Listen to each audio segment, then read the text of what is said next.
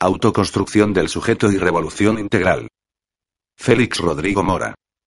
Se está produciendo un cambio de tendencia fundamental, de naturaleza histórica, en las sociedades europeas, que se manifiesta como crisis económica sin solución y crisis general global, cuyas causas últimas son varias, entre las que destacan las modificaciones acaecidas a nivel mundial, con el ascenso de las nuevas potencias, China, India y otras, y el avance rápido del declive de Estados Unidos y la UE como superpotencias.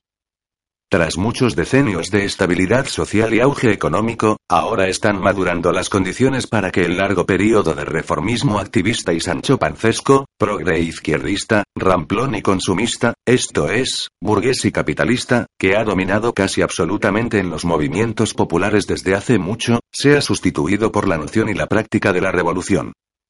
Hacer que florezca la idea de la revolución en las mentes es lo lógico en un momento histórico en que las condiciones objetivas serán cada vez más revolucionarias. Hasta ayer mismo los hechos parecían dar la razón a quienes pensaban que la revolución ya no es posible y que hay que centrarse en luchas meramente reformistas, por mejoras salariales, para evitar la destrucción medioambiental, contra los recortes, por reformas políticas, etc. En realidad, quienes así enfocaron las cosas estaban y están manifestando hacer que florezca la idea de la revolución es lo lógico su mentalidad socialdemócrata, y su amor por el par capitalismo Estado, pues la obligación de las y los revolucionarios es trabajar por la revolución también, y en un sentido sobre todo, cuando no se dan las condiciones revolucionarias en el plano de lo objetivo, esto es, de la descomposición de la formación social concreta que ha de ser revolucionarizada. Es cierto, no obstante, que por el momento no hay en ningún territorio europeo la suma de factores e integrantes que son imprescindibles para realizar con ciertas garantías de éxito un proceso revolucionario. Ni existen ni existirán durante años, pero lo que sí es indudable es que están constituyéndose, que avanzamos en esa dirección. Esa es la diferencia con hace diez años. Por tanto, lo primero es renunciar al reformismo socialdemócrata, haciendo crítica de sí mismas y sí mismos.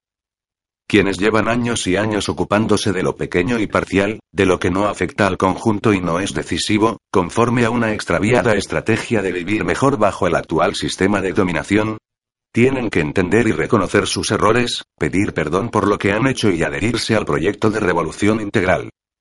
La ideología socialdemócrata que hegemoniza casi absolutamente a la izquierda y a los movimientos sociales tiene que ser rechazada, dado que la revolución madura.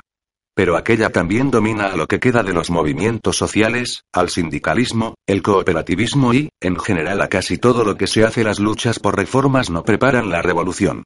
Las pequeñas cuestiones, lo parcial y limitado, tampoco. No hay acumulación de fuerzas a partir de lo insignificativo, incluso cuando las luchas son justas. De la acción por reformas no puede salir la revolución porque hay una diferencia cualitativa entre una y otra. Quienes creen que las revoluciones provienen de lo económico se equivocan. Tales están dominados por la noción burguesa del homo economicus que, o hace imposible la revolución o si ésta triunfa inicialmente la termina ahogando al crear una nueva burguesía, surgida dentro del aparato estatal de la revolución, como ha sucedido en Rusia, China, Cuba, etc. Todo Estado crea burguesía, es un hecho objetivo, y toda burguesía necesita de un Estado. La revolución resulta de ideas y de ideales, es un acto de generosidad, inteligencia y heroísmo colectivo que desea implantar una sociedad libre, autogobernada, autogestionada, donde la verdad sea respetada, sin patriarcado ni neopatriarcado, convivencial y moral, con consumo mínimo de bienes materiales y uso máximo de bienes espirituales, sin ente estatal ni clase empresarial. Por tanto, son todos los grandes problemas de nuestro tiempo y las más decisivas cuestiones las que deben ser tratadas, con unos contenidos antagónicos en relación a los que el poder constituido les otorga. No se hacen revoluciones para vivir mejor, para consumir más, sino para ser mejores y reconstruirnos como seres humanos.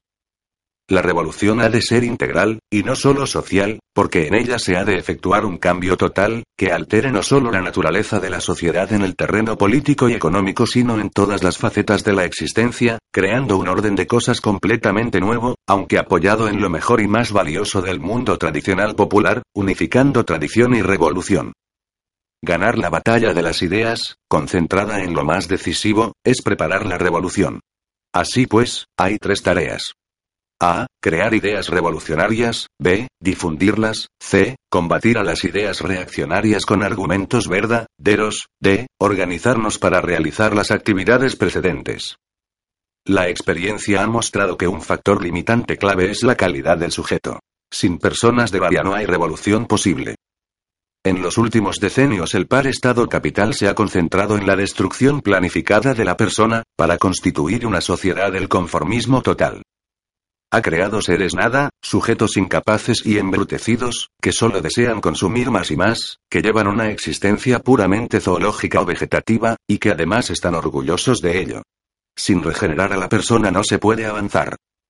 Tenemos, en consecuencia, que prestar una atención decisiva al sujeto real, sin dejarnos llevar al callejón sin salida de apostarlo todo a lo económico, economicismo, o a lo político, politicismo, o a una mezcla de ambas.